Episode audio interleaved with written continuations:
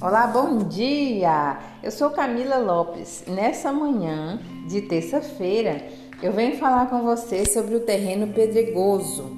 Nós estamos trabalhando desde ontem a parábola do semeador. Eu estou fazendo em pequenos áudios, como eu faço aqui pela manhã com vocês. Então hoje nós estamos lá no terreno pedregoso. O que diz o Senhor aqui sobre o terreno pedregoso? Ele diz no em Mateus 13, versículo 5. A outra parte caiu em solo pedregoso, onde não havia muita terra, e nasceu logo, porque a terra era pouco profunda.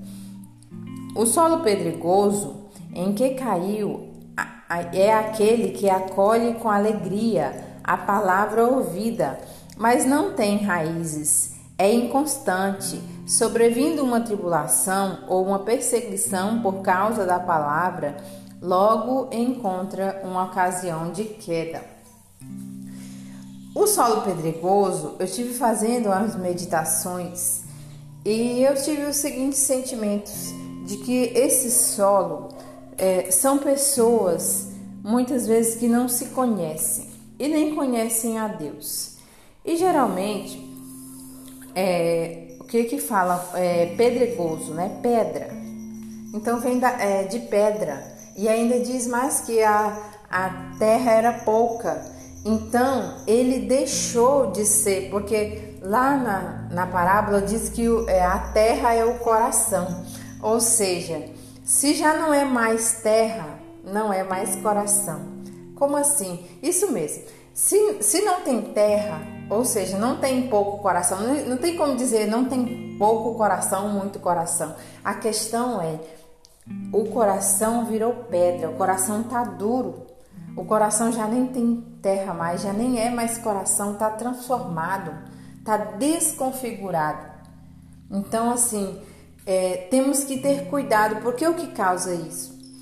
Isso é que é, são questões de durezas, são questões de raiva, de estresse, de rancor, são questões de falta de perdão.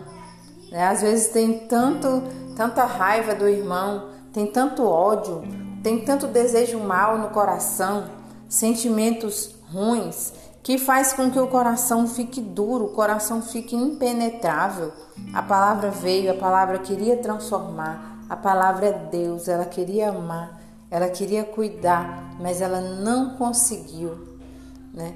E por isso, por essas questões, essas pessoas vivem fugindo, né? vivem inconstante, elas não terminam o que começam, elas, elas fogem dos problemas, elas correm dos problemas, não resolvem os problemas, guardam os problemas.